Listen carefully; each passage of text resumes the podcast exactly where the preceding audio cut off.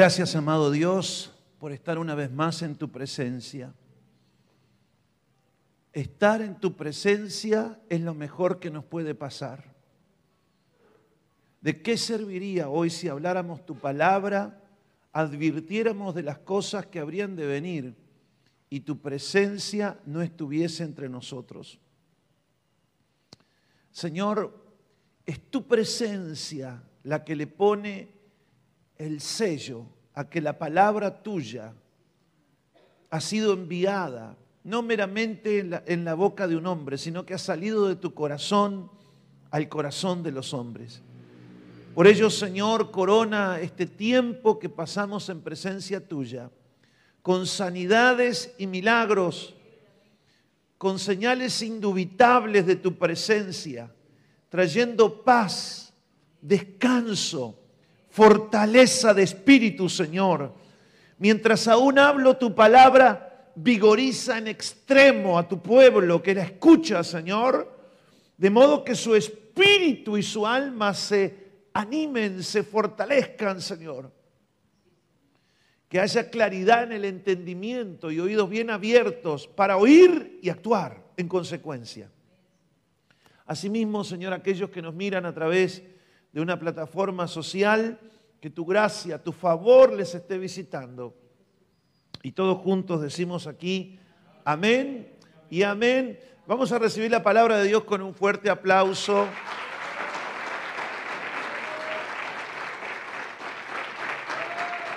Y recibimos también a toda la audiencia que semana a semana nos escucha a través de las plataformas sociales y las redes sociales. Les cuento que, en breve, Dios mediante, vamos a comenzar a hacer de estas conferencias, de, estas, de estos sermones y predicaciones, pasarlo también al inglés. Si alguno no entendió en español, ya sabe que las mira en inglés y ahí las entiende clarito. Bien, queremos llevar esta palabra desde aquí, desde el corazón de esta ciudad a todo el mundo. A través de esos simples aparatitos que ustedes ven ahí, no, no los chicos, eh, los aparatitos electrónicos eh, que, que nos están filmando. Así que desde este sencillo y humilde lugar, que es Las Piedras, departamento de Canelones, en la República Oriental del Uruguay. Desde acá, llevar la palabra hasta los fines de la tierra. ¿Cómo la ven? ¿Están listos?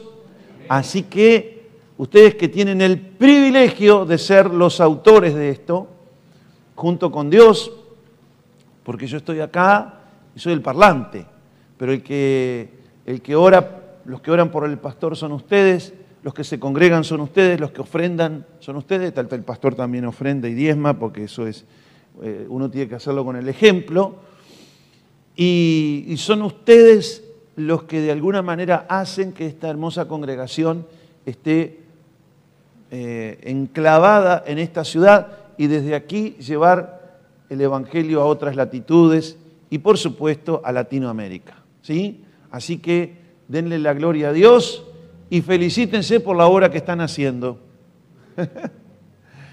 Quédense eh, contentos de que la, tarea que ustedes hacen, los obreros, los hermanos que se congregan en este lugar, no es en vano.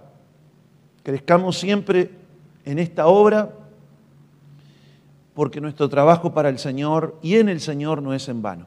Tomen asiento, por favor. Vamos a entrar hoy a la segunda parte del el arrebatamiento.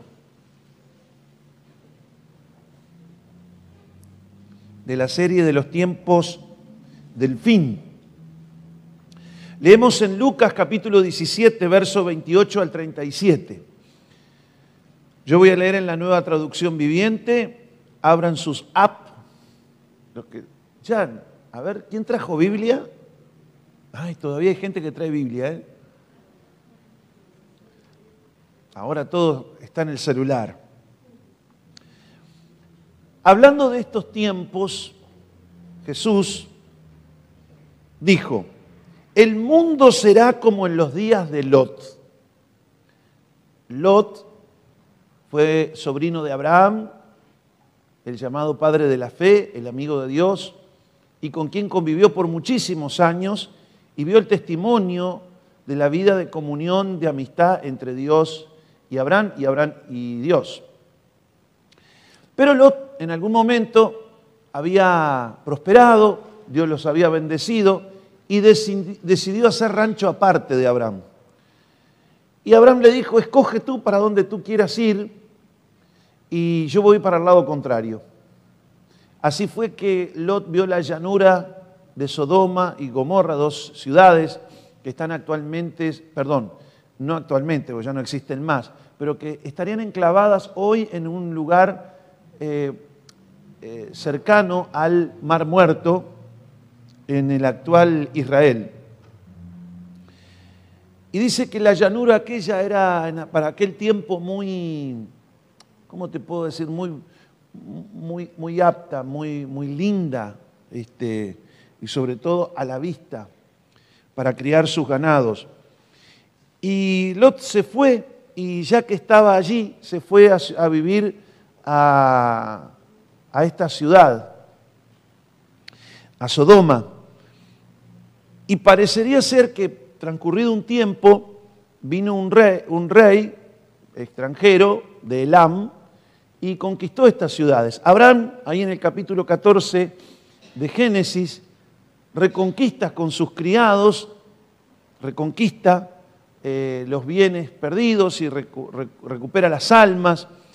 Y eh, obviamente lo hace por su sobrino Lot, pero de paso todos los demás se vieron beneficiados. Este rey llamado Kedor Loaumer, ¿cuántos lo pueden recordar? Si alguno tiene algún nietito, sugiéralo. Ese nombre, Kedor Loamer. Y recupera Abraham los bienes, recupera las almas, la gente, y recupera a Lot. Y Lot sigue viviendo ahí.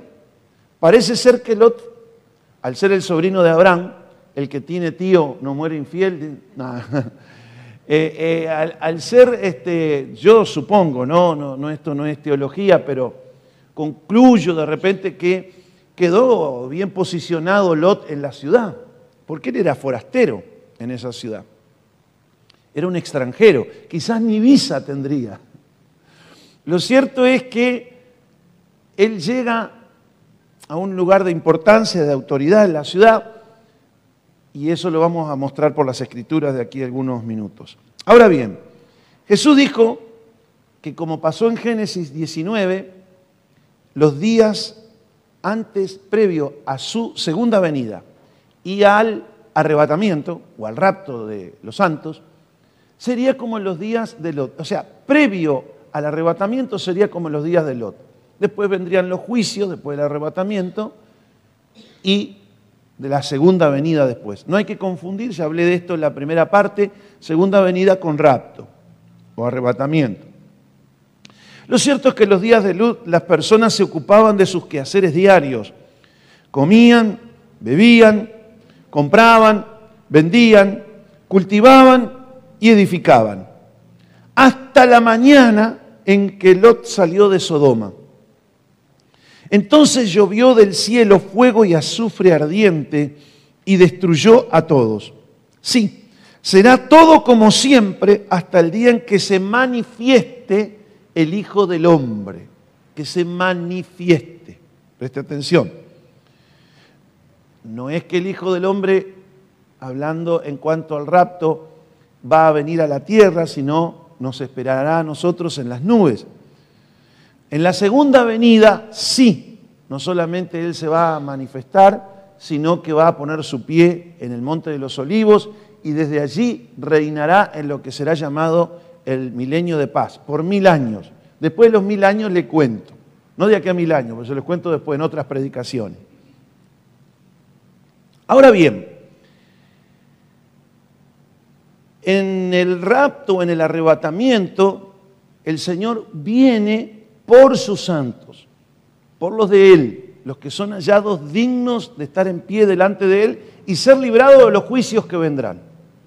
El Señor viene por sus santos. En la segunda venida viene con sus santos a reinar. ¿Ok? Ahí está la gran diferencia, entre otras cosas. Ese día, la persona que esté en la azotea no baje a casa para empacar, la persona que esté en el campo no regrese a su casa. Recuerden lo que le pasó a la mujer de Lot o a la esposa de Lot. Miren el versículo 32 de Lucas 17. Acordaos de la mujer de Lot, dice la reina Valera. En la nueva traducción viviente dice, recuerden lo que le pasó a la esposa de Lot. Si se aferran a su vida, como la esposa de Lot, la perderán. Pero si dejan de aferrarse a su vida, la salvarán. Esto significa, yo hago con mi vida lo que yo quiero. En mi vida yo hago lo que yo quiero. No, no, Dios. Te agradezco los consejos, los juicios, todo eso. Esto es un problema con la humanidad. Pero yo, la vida mía, yo es mía. ¿Mm? Porque tengo derechos sobre mi vida. El Señor dice, mira, si tú quieres seguir con tus derechos sobre tu vida, allá tú. Pero si pierdes esos derechos para que yo guíe tu vida, entonces te vas a salvar. Esa noche, dice, escuche bien, la noche del rapto, dos personas se estarán durmiendo en una misma cama. Una será llevada y otra será dejada. Dos mujeres estarán moliendo harina juntas en un molino. Una será llevada y la otra será dejada. Esto me hace acordar a las diez vírgenes, ¿recuerdan? Que representa la totalidad de la iglesia. Cinco eran sensatas y cinco insensatas. Cinco eran prudentes y cinco insensatas. ¿Recuerdan eso? O sea, si hablamos acá en términos de porcentaje, uno de cada dos creyentes se van a quedar. Mm. Eso es una foto del futuro. ¿eh? Los discípulos le preguntaron, ¿dónde sucederá eso, Señor? Jesús le contestó, así como los buitres, cuando se juntan, indica que hay un cadáver muerto allí, o está cerca, de la misma manera, estas señales revelan que el fin está cerca.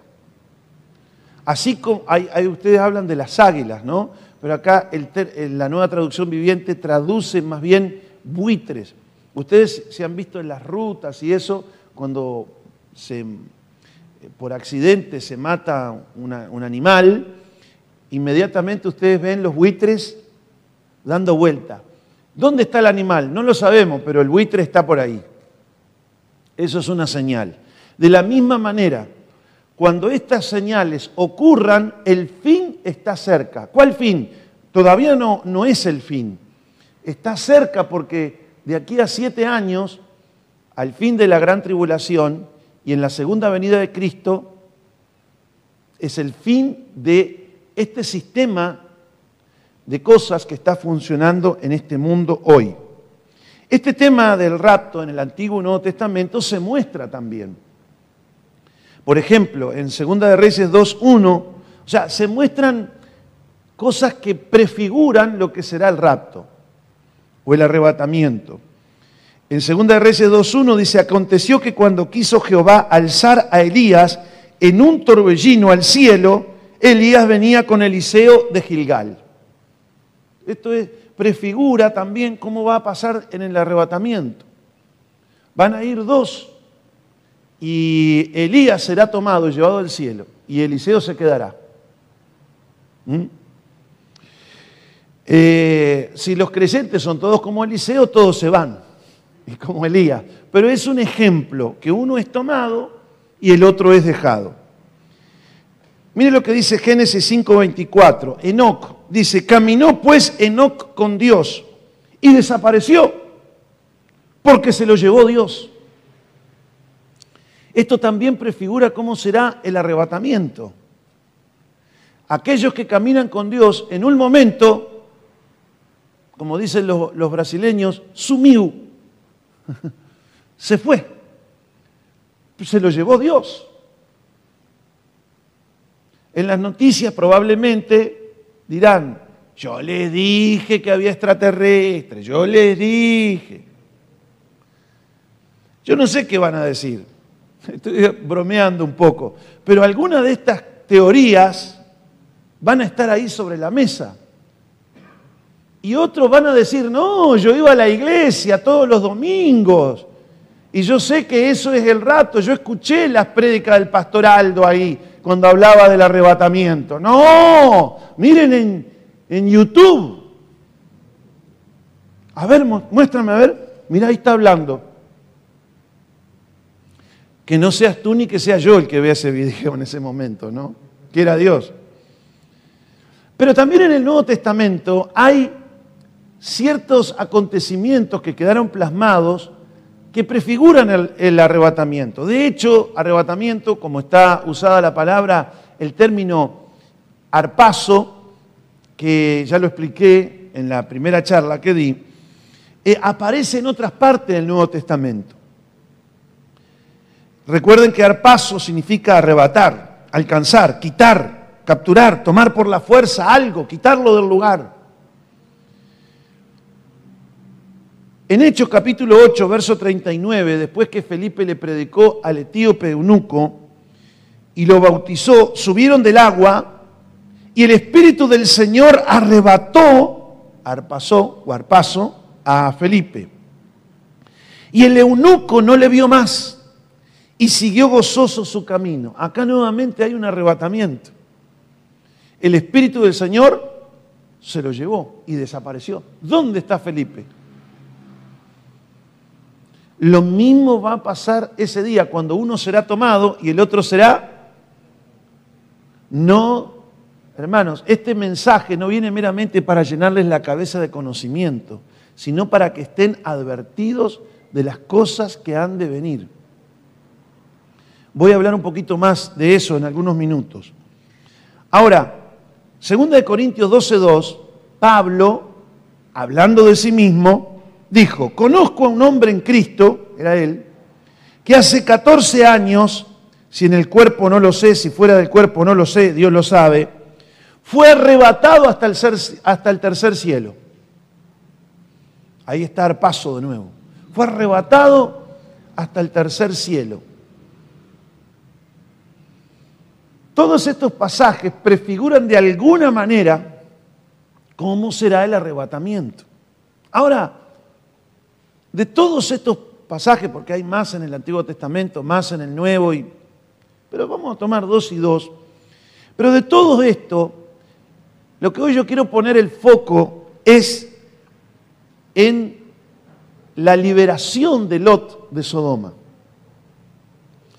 Porque se extiende mucho el capítulo 19 de Génesis y el Señor en el Nuevo Testamento se refiere a él, hablando de Lot y de la mujer de Lot. Y eso indica que, tenemos que poner una especial mirada en ese, en ese pasaje de la Escritura. ¿Qué hay ahí que el Señor dijo como en los días de Lot? ¿Quieren saber cómo será esto? Como en los días de Lot. Anteriormente había dicho como en los días de Noé, que la tierra estaba llena de violencia. Pero esto dice como en los días de Lot, ¿Y qué se hacía en los días de Lot? Bueno, ya lo dijimos hace algunos minutos. Todas aquellas cosas que corresponden al afán y a la rutina de cada día. Es decir, comprar, vender, comprar en cuotas. Ay, no, que no venga el arrebatamiento porque compré en cómodas 47 cuotas, un tren. Comprar, vender, casarse, darse en casamiento, juntarse, agarrar amigobios o amigobias, amigos con privilegios. Van a hacer todo lo que estaba haciendo ahora. Será como todos estos días. Además, habrá una característica, la gente estará tan metida en esto que ni se va a acordar que viene un rapto y que está anunciado en la Biblia. Voy a hacer un paréntesis acá. A pocos años de convertido, ya como el comienzo de los años 90, estaba yo en oración y ayuno, pidiéndole al Señor que me hablara. y estaba ahí con mis peticiones. Yo era bastante más inmaduro que ahora. Y recuerdo que mi problema y mi problema, y, haz esto, Señor, y haz lo otro, Señor, y aquello, y, y háblame, Señor. Bueno, ayuno un día, ayuno dos días. Allá al cabo de unos días el Señor me habla. Pero no me contestó nada de lo que había orado y ayunado. Me dijo, quiero que a partir de hoy me esperes todos los días. Y eso a mí fue impactante, porque yo te digo que a mí Dios todos los días me habla, sí, me habla por su palabra. Me habla a través de otros siervos de Dios. Nos habla de muchas maneras. Todo a través del Espíritu de Jesucristo, que de alguna manera nos hace llegar siempre el mensaje. Yo diría que son contadas las veces en los años de creyente que el Espíritu Santo me habla así, al, espíritu, directo, al corazón. Y cada vez que lo ha hecho, yo lo recuerdo con una nitidez, no de mente, sino de mi corazón. Y yo quiero trasladarte esta inquietud que un día el Señor me exhortó. Quiero que esperes al Señor todos los días. Si no vino, es un día más para predicarle. Pero espera al Señor. Prepárate, iglesia. Prepárate. Jesús dijo, miren que sus corazones no se carguen de glotonería, como el mundo, que, que todo lo que hacía era preocuparse por la comida y la bebida, como todos los días.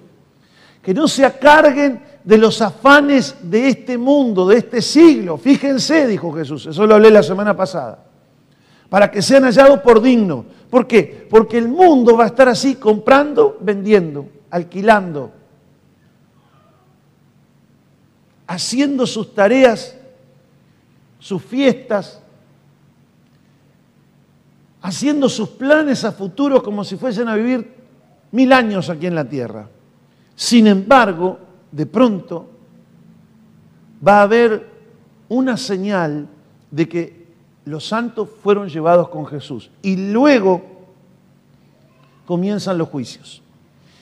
Algunos dicen que va a transcurrir tres años y medio de gobierno del anticristo y luego ahí va a venir el arrebatamiento. No quiero discutir, ya hablé sobre ese tema, pero eh, si bien es válido eso, yo no quiero entrar en esas discusiones necias. Y yo quisiera estar preparado como para que sea el principio. Hoy quiero estar preparado. Y si después hay que estirarse tres años y medio más, bueno, voy y le doy un beso y un saludo a todos los que mantuvieron esa posición. Pero ojo, también puede ser antes. Y acá en este pasaje de los días de Lot nos muestra una perspectiva más pretribulacionista. Y se los voy a mostrar ahora por la escritura. ¿Por qué? Vamos ahora a Génesis 19, a los días de Lot, y, vamos a, a estudiar un poquito más ese tema. Dice, la gente estará en sus quehaceres cotidianos y rutinarios, comer, beber, vender, comprar, trabajar, llenarse de afanes, de preocupaciones, que la inflación, que el déficit fiscal, que el desempleo, que que las luchas geopolíticas de las grandes potencias mundiales y que esto y que lo otro estarán en ese negocio. Pero dice en el capítulo 19 que cuando Dios determinó ya destruir Sodoma, donde vivía Lot, Sodoma representa en los días actuales como el mundo corrompido por el pecado, una ciudad ya que estaba digna de recibir el juicio de Dios, madura como para que se coma el, juicio de Dios. Dice en Génesis 19 que Dios envía dos ángeles.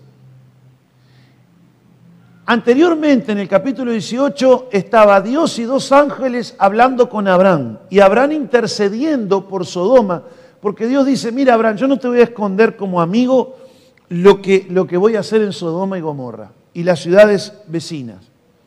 Yo las voy a destruir. Y ahí Abraham empieza a negociar con Dios.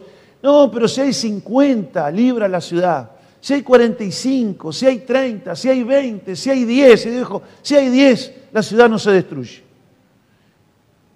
No había ni 10. Pero por su intercesión, Dios manda a dos ángeles a Sodoma para destruir la ciudad, pero previamente sacar el único justo, su esposa y sus dos hijas del lugar. Cuatro personas. Ahora bien,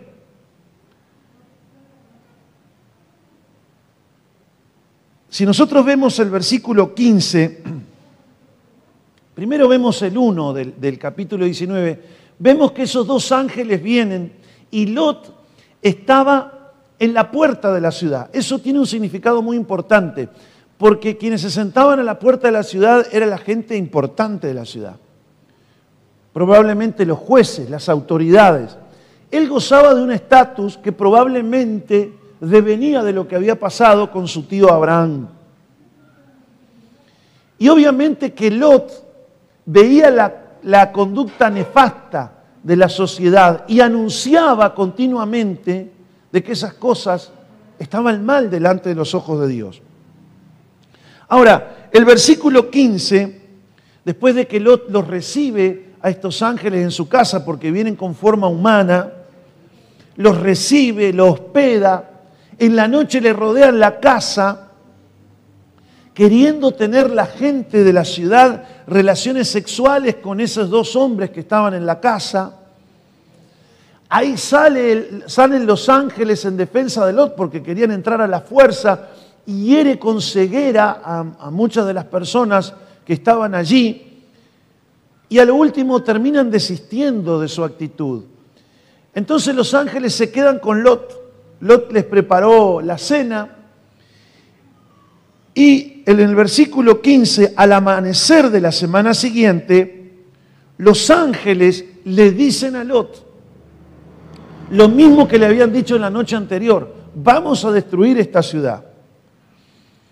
Entonces le dijeron en el verso 15 del capítulo 19 de, Génesis, apresúrate, le dijeron a Lot, toma a tu esposa y a tus dos hijas que están aquí, vete ahora mismo o serás arrastrado en la destrucción de la ciudad. El verso 29 dice, Dios había escuchado la, petición de Abraham y salvó la vida de Lot, a quien sacó del desastre que se tragó a las ciudades de la llanura, Sodoma, Gomorra y otras más. En el verso 22 los ángeles dicen, eh, Lot, apresúrate, escapa a la aldea Primero le dijeron, escapa a una montaña. Y Lot se puso a discutir con los ángeles. No, yo creo que tendría que ir a una aldea. Es chiquita esa aldea. Todo gente conocida, buena gente. Me voy ahí a, a Soar, que significa lugar pequeño. Entonces los ángeles dijeron, mirá, tenemos que destruir la ciudad. Ah, está bien, andate para Soar. Ya está. Después Lot, de estar ahí un tiempo, en Soar se fue temiendo de la gente, porque los de Soar hacían lo mismo que en Sodoma y Gomorra. Y tuvo que rajar para dónde? Para las montañas. Terminó viviendo en una cueva.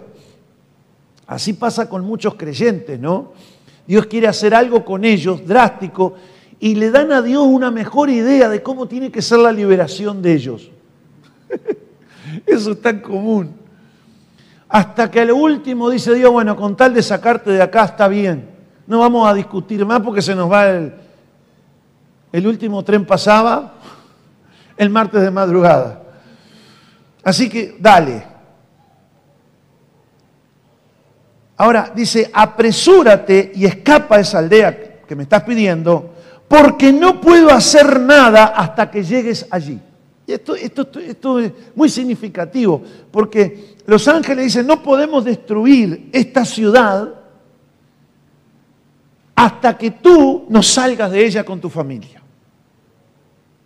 Y ustedes no se crean que Lot era terrible creyente, ¿eh? era como muchos de los creyentes de estos días. No es que estaba tan comprometido con Dios y solamente con Dios, porque él mismo había elegido irse a vivir a esas ciudades. Él mismo se había llevado esa familia que tenía. Él mismo decidió salir del lado de su tío Abraham por el tema de que tenía muchos ganados y los pastores de los ganados se complicaban entre ellos y, se andaban sacando el lugar y pisando el poncho. Entonces, Lot, atraído por el mundo, tenía ciertos ringuirrangas ahí con el mundo. No crean que era el, el, gran ejemplo. De hecho, ustedes lo ven, que cuando Dios lo quiere liberar se pone a darle órdenes a Dios y a, presentarle mejores planes para la liberación que, que venía. No era consciente de lo que estaba pasando. Y tenía ángeles con él, pero no lo sabía. Tenía ángeles con él. Dice que él hospedó ángeles sin saber que hospedó ángeles. Tenía un corazón hospedador. Pero epache, pero si te vienen dos ángeles, yo pienso que algo le tienes que sacar. Aunque sea el olor a ángel. Algo tenían que eran diferentes, la santidad, la autoridad, el poder que irradiarían, la paz. Bueno, el creyente que está así atado con el mundo, está insensible y está cayendo la presencia de Dios, cayendo porque nunca cae, ¿no? Está manifestándose la presencia de Dios, está haciendo Dios cosas, le está hablando Dios y discutiendo en la mente lo que Dios les está diciendo, no, no tendría que ser así. Ah, yo no estoy de acuerdo con eso que dice la Biblia. Pero ¿cómo? ¿No te das cuenta que es Dios que te está hablando? Lo mismo le pasaba a Lot. La Biblia dice que en la venida del Señor será como en los días de Lot. Así estará la sociedad, dijo Jesús. Y miren la mujer de Lot, y miren a Lot, énfasis añadido del autor de este mensaje, cómo era la acción y la actitud de Lot. Demorado Lot, demorado. Miren lo que dice eh, este verso 22 que a mí me impacta. Dice, apresúrate, porque no podemos hacer el laburo si tú no sales de acá. No podemos. A Dios le impide traer juicio sobre este mundo si están sus santos en Él. ¿Cuántos dan gloria a Dios? Nos ama el Señor. Querido, tú eres importante para Dios.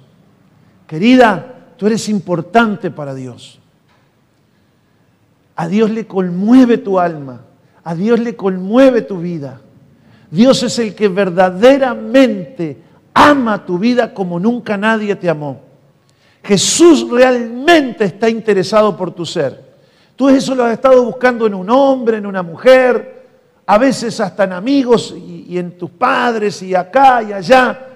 Y te has decepcionado diciendo, ¿realmente alguien me puede amar? ¿A mí?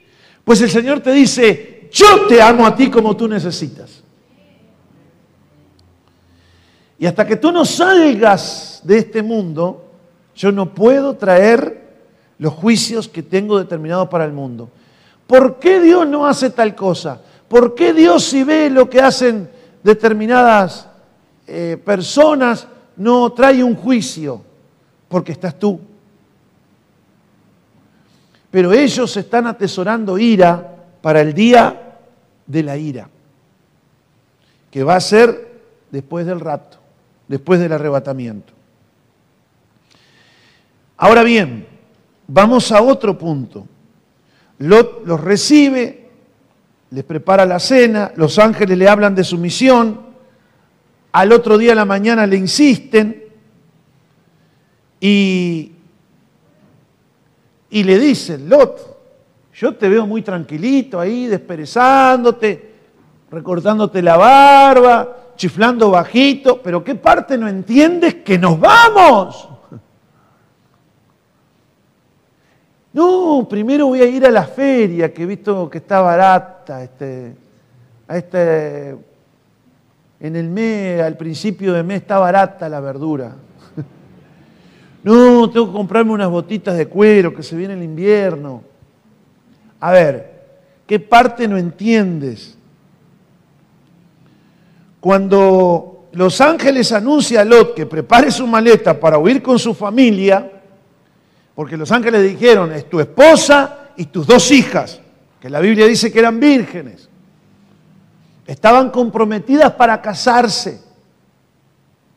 ¿Qué hizo Lot? ¿Agarró la esposa y las dos hijas? No. Se fue al otro lado de la ciudad a hablar con los yernos. Bueno, muchachos, vamos a sentarnos acá, les voy a hablar como un, con un, pa, como un padre, eh, café por medio, mate por medio. Muchachos, yo les voy a decir algo, mírenme bien, yo soy Lot, sobrino de Abraham, ¿saben lo que es Abraham, no? Mi tío, amigo de Dios. Bueno, mira, Dios, es más, se las voy a dar en dos partes a esta conferencia que, que vengo a decirle, le dijo Lot a los, a los yernos. Se las voy a dar en dos partes, arrebatamiento 1, arrebatamiento 2. Les voy a explicar. Dios va a destruir esta ciudad. Dios va a destruir este mundo. Sus pecados han llegado hasta su nariz ya no soporta más y tengo que sacar a todos aquellos que en su misericordia, tiene que sacar a todos aquellos que en su misericordia ha escogido. Y como yo, ustedes no son los escogidos, pero eh, viste que donde comen dos, comen tres. A mí los ángeles no me dijeron que los viniera a buscar, pero como yo tengo banca ahí, esos ángeles ya son amigos míos, yo los atendí anoche, y todo eso le vamos a meter dos, cualquier cosa ya si ellos se dan cuenta. Ustedes digan que vienen con Lot. Cuando Lot les habla, dice que sus yernos pensaron que se estaba burlando de ellos. Oh, me estás cachando, Lot. ¿Qué? ¿Qué? Que fuego, que azufre, que esto todo se va a destruir que los rascacielos, que las grandes potencias, que la bomba atómica y que los rayos láser y los drones y los, y los Sukhoi, los aviones rusos y que, ¿sabes? Los F-35 americanos. ¿Qué, qué? Que todo, todo se va a derretir, que van a venir juicios sobre las naciones. Anda, dime una cosa, ¿qué tomaron anoche con esa gente que te vino? ¿Tomaron agua de batería, agua de, de Querétaro? ¿Qué tomaron? ¿Qué, ¿Qué te vino a la cabeza? Bueno, estuvo allí y no los pudo persuadir. Ahora el Señor dice, será como los días de Lot. ¿Cuántos de nosotros le vamos a anunciar que viene Jesús? Que va a llevar a los suyos, que van a venir juicios de la tierra, sobre la tierra, que Jesús va a establecer un milenio de paz, donde va a ser todas las cosas nuevas. ¿Cuántos están con los afanes de esta vida diciendo, no, no tengo tiempo, tengo que comprar, tengo que vender, tengo que casarme, tengo que divorciarme, tengo que hacer esto, lo otro, aquello? Tengo un cumpleaños de 15, che, si no iba a la iglesia a escuchar eso del arrebato. Pero está mal, ¿eh? Cuánto tenga tiempo, voy. Mm. Bueno, así está el mundo. Bueno, así no debería estar el mundo, amigos.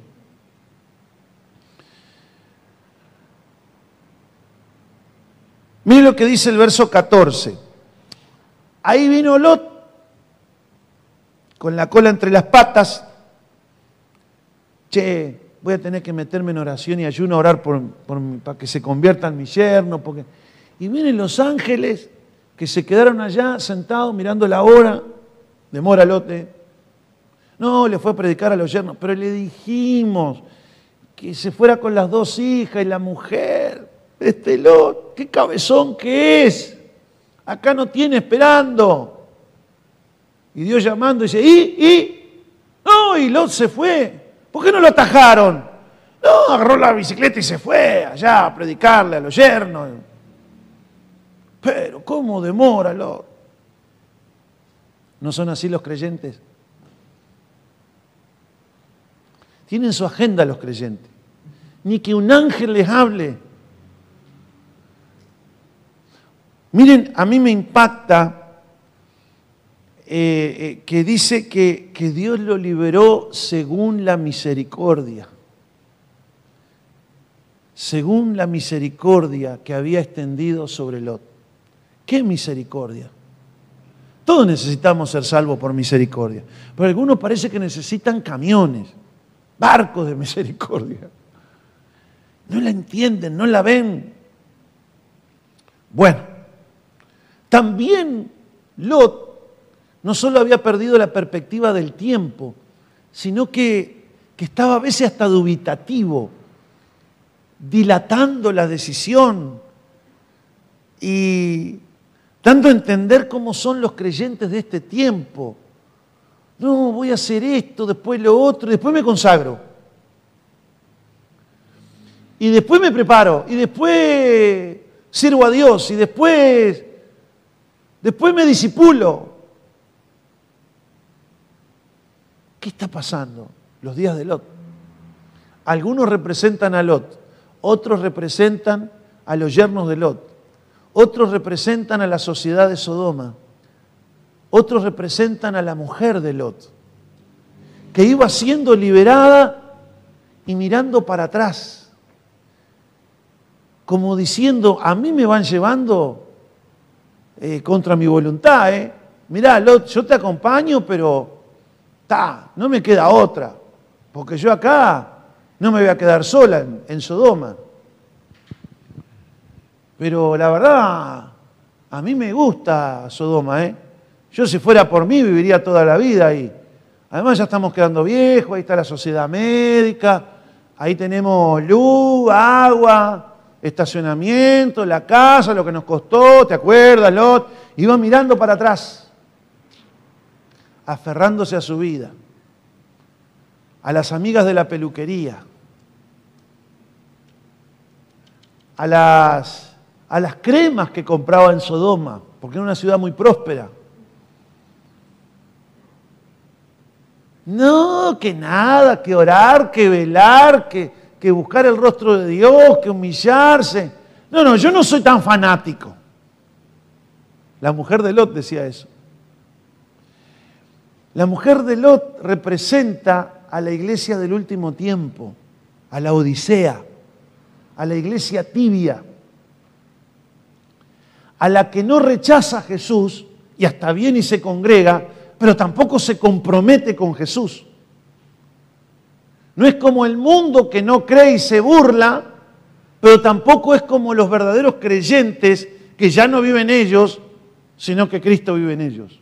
Y que la vida que ahora viven no la viven para sí, sino para aquel que murió y resucitó por ellos. La iglesia tibia, la iglesia de la Odisea, característica también de este último tiempo, es como la mujer de Lot. Todo bien, se congrega, viene toda la semana como un señorito, como una señorita. Saluda, hola hermana, todo. Pero usted no le pida nada de compromiso con Dios. Primero porque está lleno de excusas. Y una de las maneras de cubrir nuestros pecados es acusar a otro, enfocar la linterna para allá. No, miren para allá. Es por culpa de ellos que yo no sirvo. En realidad no sirve porque no tienes un compromiso con Jesús. Porque todavía no entendiste lo que Jesús hizo contigo. Así es la iglesia tibia. No, soy evangélico. No, soy pentecostal. No, fui a la escuelita. También ando de parranda. Pero la vida hay que disfrutarla, ¿no? Porque el Señor nos dio la libertad.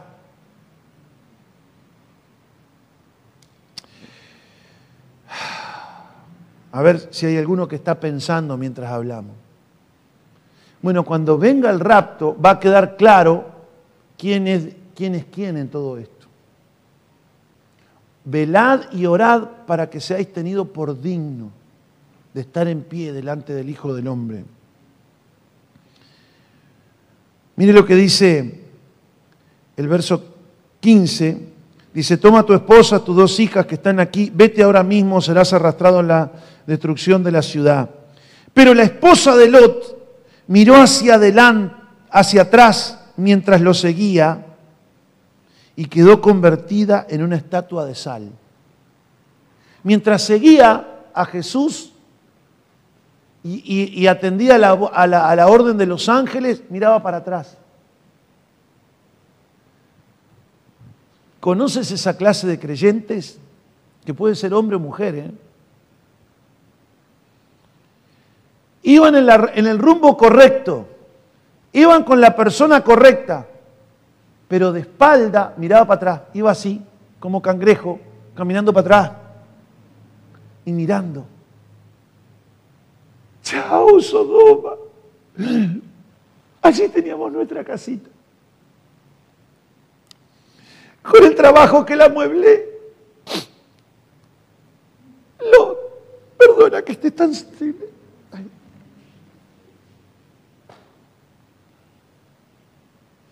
Allí criamos nuestras hijas, las llevé al kindergarten. Allí van a estudiar. Yo te sigo, pero... Pero si no destruyes la ciudad me vas a escuchar, ¿eh? Porque yo no vengo aquí porque quiero, vengo porque tú sigues a esos ángeles. Haces ahora lo que los ángeles quieren y no lo que yo quiero. ¿Me escuchaste, lo?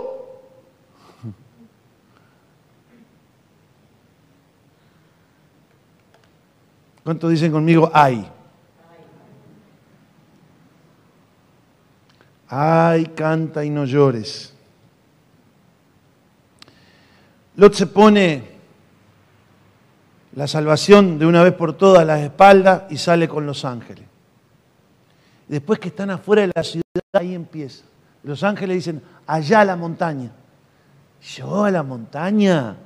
¿A una cueva? ¿Qué? Yo soy Lot, era el juez de Sodoma. Era la autoridad de Sodoma, sobrino de Abraham. Ahora vivir en una cueva, ni loco. Además no hay teleférico para llegar allá arriba. No. Yo quiero ir a Soar. Soar era una pequeña ciudad que hacían lo mismo que Sodoma y Gomorra. ¿Qué pasó? Dios no destruyó, dice el texto, la ciudad de Soar. ¿Por qué? Esa aldea, porque iba Lot Así como pasó con Sodoma, Gomorra y las demás ciudades de la llanura, que no fueron destruidas hasta que salió Lot. Cuando Lot llegó a Zoar, que también se merecía, no la pudo destruir, porque Lot tuvo una mejor intención. ¿Y dónde fue a terminar? En la cueva, emborrachándose. Las hijas lo emborracharon a Lot. Cuando ya estaban cuarentonas largas y pisando los 50, dijeron, no vamos a poder tener hijos, porque además estamos solas con el viejo acá. Nos pasamos cazando pájaros y, tratando de comer. No, no va a quedar descendencia de nosotras. Y ellos ya veían que el viejo se tomaba algo seguramente para escapar de la realidad, después de tener toda esa riqueza y vivir como vivía en la opulencia, ahora estar viviendo en una cueva, digamos en una pensión en la montaña. Y no se sentía bien. Y Lot me imagino que sería como esos creyentes que para no vivir la realidad se van, se toman algo y viven una mentira para olvidarse del dolor de la realidad. Se escapan con las sustancias intoxicantes, que puede ser el vino, la droga, el whisky, lo que tú quieras llamarle. La televisión, 24 horas, Netflix, miren eso que huyen de la realidad, matan el tiempo que tendrían que estar sufriendo por las consecuencias de sus conductas, lo matan elevándose a la estratosfera. Y ella se ve que ya vieron eso. Dice, el viejo toma, dice, pasa el tren por al lado, no se da cuenta. Vamos a hacer así, dijo. Y esto da hasta pudor hablarlo. La mayor dijo, vamos a darle vino a nuestro padre y en la noche tengamos relación con él. Y dice que ni se enteró por causa de la borrachera que tuvieron relaciones con su padre. Mire a qué punto de la inconsciencia. Él se emborrachaba hasta el punto de la inconsciencia. No eran peludos esos, eran re peludos.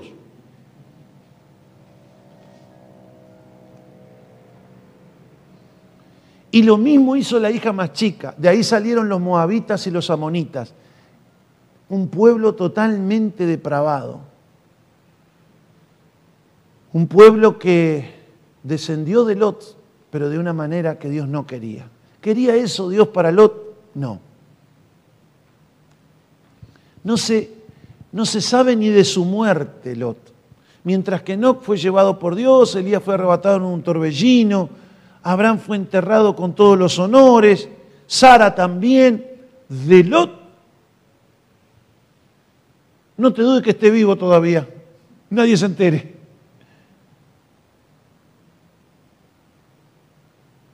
Hermanos, yo les estoy hablando, hablando de manera muy coloquial, pero esto es muy serio, muy serio. Nuestro Señor dijo, cuando yo me manifieste a llevar a mis santos, uno en una cama será tomado y el otro será dejado. Ahora yo me pregunto, ¿el que fue tomado estaba en fornicación? ¿Estaba en adulterio? Probablemente el esposo o la esposa se irá y su cónyuge se quedará.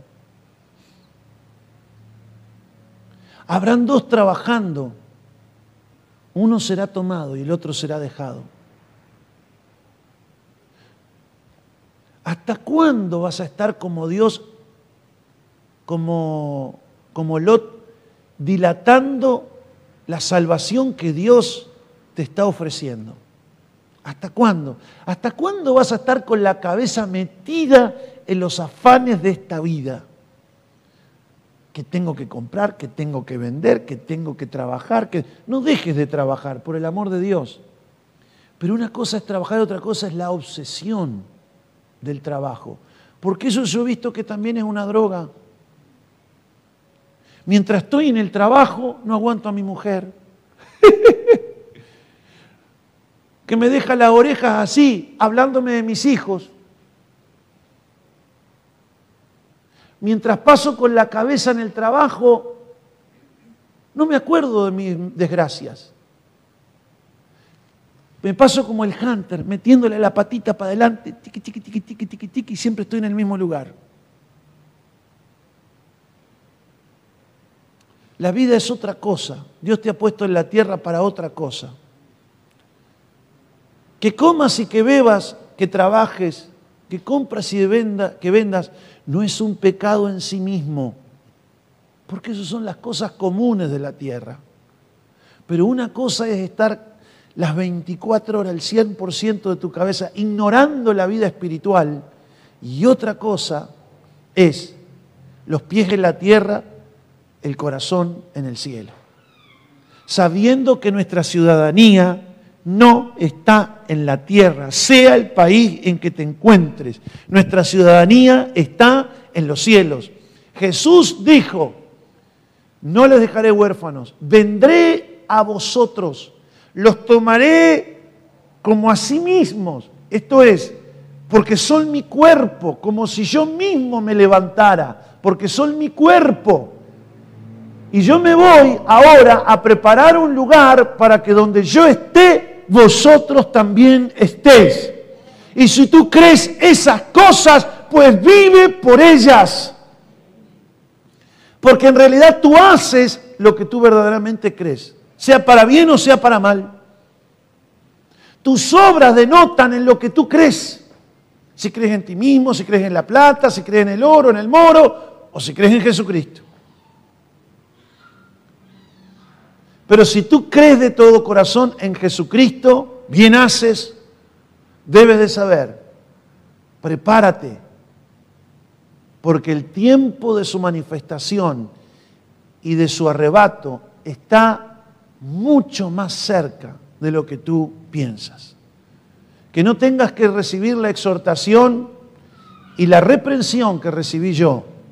Quiero que me espere. Déjate de tanta cosa que me pides que te ayude ahorita escuálido, famélico, flaco, chupado, con los ojos metidos en la calavera de tanto ayuno. Espérame.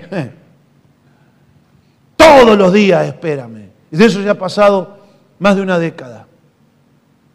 Mucho más. Dos décadas. Casi tres décadas. Bueno, no le digo más porque si no van a descubrir hasta la edad mía.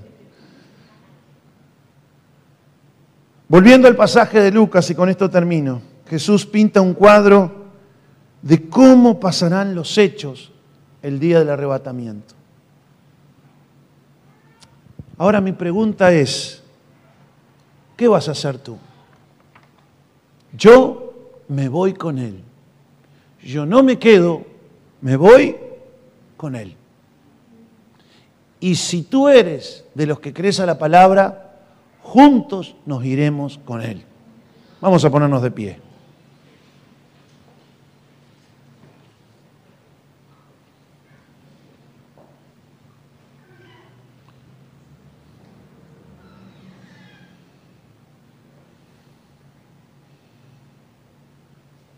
Vamos a orar.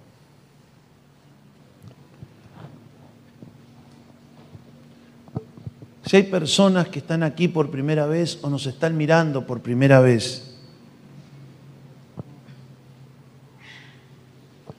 hagan esta oración con nosotros. Eterno Dios. Eterno Dios. Creemos en Jesucristo. Creemos en Jesucristo. Como el único Salvador. Como el único Salvador. El único mediador. El único mediador entre tú y nosotros. Oh entre tú y nosotros, oh Dios. Perdónanos por medio de Él. Perdónanos por medio de Él. Todos nuestros pecados. Todos nuestros pecados. Y especialmente la necedad. Especialmente la necedad. La insensatez. La insensatez. Especialmente. Especialmente. La insensibilidad. La insensibilidad. Espiritual. Espiritual.